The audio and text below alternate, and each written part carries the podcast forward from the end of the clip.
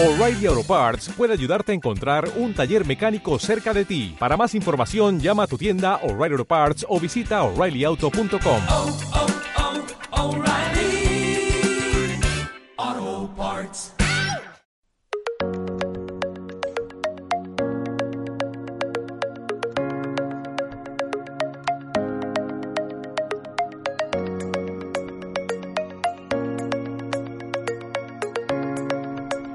Druso Psicólogos presenta las fobias más extrañas.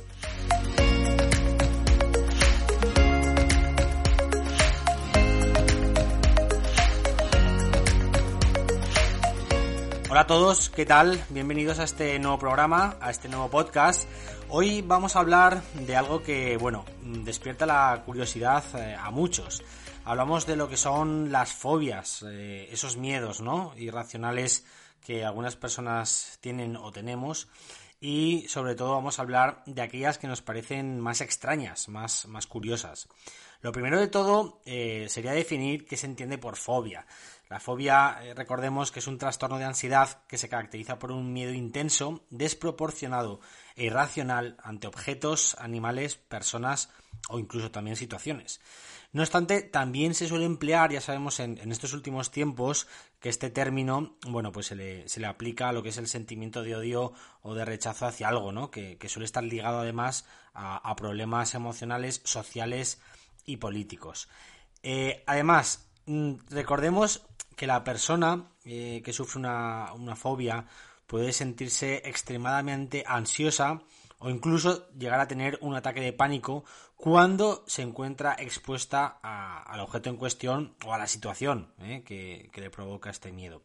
Por regla general suele haber algún acontecimiento considerado por el sujeto como nocivo o hiriente eh, que condicione este, este, miedo. Si tiramos quizás un poquito para atrás en, en la memoria del sujeto, eh, podríamos ver pues esto, ¿no? Que, que, este miedo irracional hacia algo suele estar provocado o suele venir, suele tener una consecuencia de algo que ocurrió en el pasado, probablemente cuando incluso cuando se es niño, ¿no? Eh, entonces, quiero decir que rara vez se produce una fobia a algo que no que en principio puede resultar neutro ¿no? en, la, en la historia de la vida de, de una persona. Se estima que el 5% de la población tiene algún tipo de fobia, como por ejemplo el tema de volar en un avión o por ejemplo también eh, algún insecto, ¿no? que, suele ser lo, lo, más común. ¿no? Quizás, no sé si recordaréis la película de aracnofobia, que era, bueno, precisamente por, por el tema de las arañas, ¿no? Había una, una plaga de arañas y, y, la verdad es que las, las personas que tienen esta, esta fobia no, no creo que aguanten la, la película. Actualmente hay más de 470 fobias reconocidas, eh, entendemos como reconocidas porque bueno, tienen un índice estadístico que es suficiente ¿no? como para, para haber quedado registradas. Ya os digo que existen muchos tipos de, de fobias, pero eh, hemos considerado que este programa, en el cual pues eh, solemos bueno pues comentar cosas así curiosas, pues íbamos a hablar de, de, aquellas que son extrañas, ¿no? O que la gente puede verse sorprendida. Arrancamos con la turofobia, que es el miedo al queso. Se trata del miedo que pasan algunas personas al ver o estar cerca de un queso. Eh, yo, en mi opinión, creo que puede estar relacionada con cierta aversión a, al producto lácteo, ¿no? Todo lo que lleve lácteos. Y eh, en este caso al olor tan fuerte, ¿no? El, el, olor tan fuerte que desprenden algunos quesos, también los colores tan vívidos que tienen algunos quesos, sí que es verdad que podrían estar actuando un poco como potenciadores. Eh, quiero decir que, que, refuerzan ¿no? ese sentimiento, son, son olores fuertes. Eh, recordemos que, que, el sentido del olfato es algo muy importante en, en la mente y eso puede hacer que, que al final eh, se intensifique ¿no? este, esta cierta fobia. Vamos también con la santofobia que es el miedo al color amarillo, lo que comentábamos también de, de estos quesos. Bueno, al igual que hay colores que relajan a, algunas personas, pues eh, también los hay estresantes. Recordemos que también suelen estar ligados a sentimientos los colores, ¿no? El tema del verde, la esperanza, el tema de, de lo que es el, el rojo, la, la, ira, ¿no? El, el tema de lo, del negro, ¿no? Verlo todo negro, el tema más depresivo, más... Eh, de, pues un espíritu decaído, ¿no? El tema quizás azul, ¿no? Que es como un poco melancólico y demás. Es decir, que los colores suelen estar ligados a, los sentimientos. Es curioso esto. Eh, algunas leyendas urbanas es verdad que, en cuanto a causalidad con la mala suerte, pues bueno, el, amarillo suele estar bastante relacionado, suele ser el protagonista. Eh, vamos ahora con una que me va a costar bastante decirla, eh, la tengo aquí apuntada, que es el miedo al número 666. Y se leería algo así. Exacosio y execonta exafobia. Bastante complicado, ¿eh? es una palabra muy, muy larga. El número 666, recordemos que, está ligado al número del demonio, ¿no? Del diablo, de la bestia. Y algunas películas de terror, eh, bueno, pues eh, han relatado este, este hecho.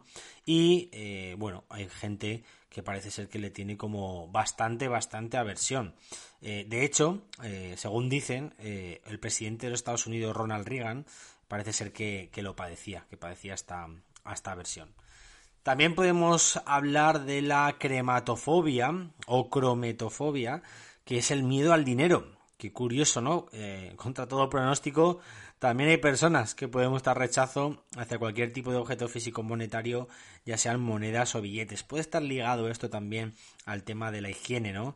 Y además incluso en estos días de, post, post pandemia, eh, incluso puede ser algo relacionado con, el tema del contagio vírico, ¿no? Ya, ya lo visteis que creo que también, en mi opinión, aunque estamos saliendo ahora un poquito del programa, creo que también fue, se aprovechó, ¿no? Eh, esta medida de que no hubiera efectivo, no se pudiera pagar tanto en efectivo para precisamente eliminar la economía sumergida y que todo quedara registrado en transacciones, ¿no? Bien vía online y con las tarjetas de crédito y demás. Y, yo creo que quizás se ha aprovechado, ¿no? Este, este hecho, pero bueno, ya sabéis la economía sumergida siempre va, va a estar ahí y va a ser muy difícil eliminar lo que es el dinero físico. La somnifobia, el miedo a dormir, esta es una de las fobias que quizás es eh, más difícil de controlar, ¿no? Em, además, las consecuencias de no descansar durante varios días, em, ya sabéis que acaba generando problemas de salud importantes e incluso la muerte. Eh, no sé si os acordáis de la película Pesadilla en Elm Street de, Freddy Krueger, ¿no? Creo que despertó este temor en buena parte de, la población, sobre todo niños, eh, como yo recuerdo que era mi caso, que vimos la película y que realmente daba, daba pavor dormirte, porque claro, podía aparecer este, este sujeto y, acabar contigo, ¿no? Dadme 30 segunditos, o mejor dicho 45, que vamos a publicidad a, a promocionar mi libro y ahora volvemos. ¿Te dedicas al mundo de la hostelería? ¿Te fascina todo lo que tiene que ver con el turismo? Descubre Psicología en la Hostelería y el Turismo, edición 2021, el nuevo libro de Christian Drusogstein en el que aprenderás a lograr la excelencia en tu trabajo, fidelizar clientes y ganar más propinas. Recuerda, Psicología en la Hostelería y el Turismo, edición 2021, ya a la venta en la web de la editorial Círculo Rojo y en Amazon. Ebook disponible en la Casa del Libro y el Corte Inglés. Venga, pues seguimos con otra que es bastante curiosa y es muy difícil de decir. Eh, es el miedo a las palabras largas y, como no, también tendría, tenía que tener un nombre largo. Vamos a ver si lo digo bien porque es hipopotomonstrosesquipedaliofobia. ¿Eh? Una palabra bastante, bastante larga, como, como su propio nombre indica. Este tipo de fobia eh, suele estar creado normalmente por traumas que se han generado desde pequeño, ¿no? Durante el desarrollo de la capacidad lectora de la persona. Eh, haber sufrido algún tipo de problema con palabras largas, sobre todo, por ejemplo, en el colegio, ¿no? Cuando te hacían leer y demás, bueno, pues puede haber hecho eh, que, que, se condicione, ¿no? Este, este miedo. También algo muy curioso es la onfalofobia, que es el miedo a los ombligos. El miedo a los ombligos en el sentido de que el, temor está relacionado con la idea de que al tocarlo se puede abrir o pueda haberse afectado de, alguna forma, ¿no? Esto que, quizá es algo traumático, ¿no? Que se te puede abrir el ombligo y, y que es destripado, la verdad es que es algo terrorífico, ¿no? A veces recordemos que esto en principio son eh, temores eh, irracionales, ¿no? Eh, no tiene por qué ocurrir esto, obviamente. A nadie, a nadie se le ha, le ocurrido, ¿no? El tema de estar hurgando, hurgando y que al final acabe por, por deshacerse. El temor a los árboles, la hilofobia, eh, puede estar provocada por historias en las que sitúan a los personajes malvados en el interior de un bosque, otro clásico de las películas. También puede provocarse por algún tipo de trastorno en la etapa infantil, eh, al asociarse con, con, la oscuridad, con los crímenes estos que vemos en alguna, en alguna película, con haberse que perdido en el bosque, ¿no? En, alguna excursión, en alguna acampada, por haber vivido una situación extraña, ¿no? En, también en, en, un bosque. Con lo cual, bueno, tendría. Recordemos que siempre hay cierto condicionamiento, hay cierta relación. También eh, podemos hablar del miedo al número 13, la triscaidecafobia. Que, bueno, ya sabéis que algunas culturas sitúan al número 13 como el rey de la mala suerte. Fijaros que en el cristianismo 13 eran los comensales de la última cena. En el paganismo Loki es el dios número 13. Y en el antiguo Egipto la decimotercera fase del ciclo de la vida era la muerte. Con lo cual, bueno, parece ser que, tiene razón. Tiene, quiero decir, causalidad. Eh, vamos con el miedo al Papa, la papafobia. El Papa es una persona carismática, ¿no? Y, líder del cristianismo, pero es verdad que hay como mucho misterio eh, con lo que ocurre dentro de las paredes del Vaticano, ¿no? Genera, esto genera como cierto temor a las personas. Eh, también puede ser que esté relacionado con algunos problemas con el mundo eclesiástico en etapas infantiles, ¿no? El tema de, por ejemplo, los abusos sexuales y demás, puede ser que al final se le genere este, esta fobia, este rechazo absoluto hacia todo lo que tiene que ver con, la iglesia y en este caso, pues el Papa que es su, su máximo representante. Vamos también con algo que es delicado porque ahora mismo hay muchas y claro, esta gente lo tiene que estar pasando mal. Hablamos del miedo a las barbas, la pogonofobia. Eh, también es verdad que al, haber más personas ahora que, las llevan, pues se han documentado más casos. Eh, hay más gente que, ha salido ¿no? a la luz comentando que tiene este, este miedo, esta fobia. El problema también suele estar relacionado sobre todo con el ámbito higiénico, ¿eh? con, barbas que, quizás no, no están bien cuidadas y sobre todo la gente pues que, que, puede tener ahí como incluso hasta restos, ¿no? El olor, por ejemplo, del tabaco cuando la gente fuma y demás. Con lo cual suele estar relacionado al tema higiénico. El temor a las, a las largas colas, la macrofobia. Tener que perder mucho tiempo esperando en una cola, en ocasiones es verdad que, bueno, provoca un cierto trastorno de ansiedad a, las personas. Eh, fijaros que em, cada vez está siendo más presente. Eh, también es verdad que se han documentado más casos porque ahora, con las medidas de seguridad de los comercios con respecto al COVID-19, pues tenemos que hacer colas para casi todo. La filofobia, el miedo a enamorarse. Eh, esto suele generarse después de un problema amoroso, una ruptura amorosa y el dolor de ella pues puede generar estragos en las personas que lo sufren, ¿no? Eh, bueno, al final sí que es verdad que suele entender a, un rechazo de las relaciones sociales y de volverse a enamorar, ¿no? Tristemente. Eh, hablamos también del miedo a ser tocado, la afefobia. bueno, muchas personas tratan de mostrar a la gente de su entorno que necesitan su espacio, ¿no? Pero es verdad que el punto extremista de esto sería, sería esta afefobia. Eh, bueno, simplemente hay personas que, que rechazan este, este contacto, ¿no? Eh, normalmente suele estar eh, ligado a, un trastorno un poquito más importante, más severo. pero bueno, esto lo, dejamos para otro capítulo.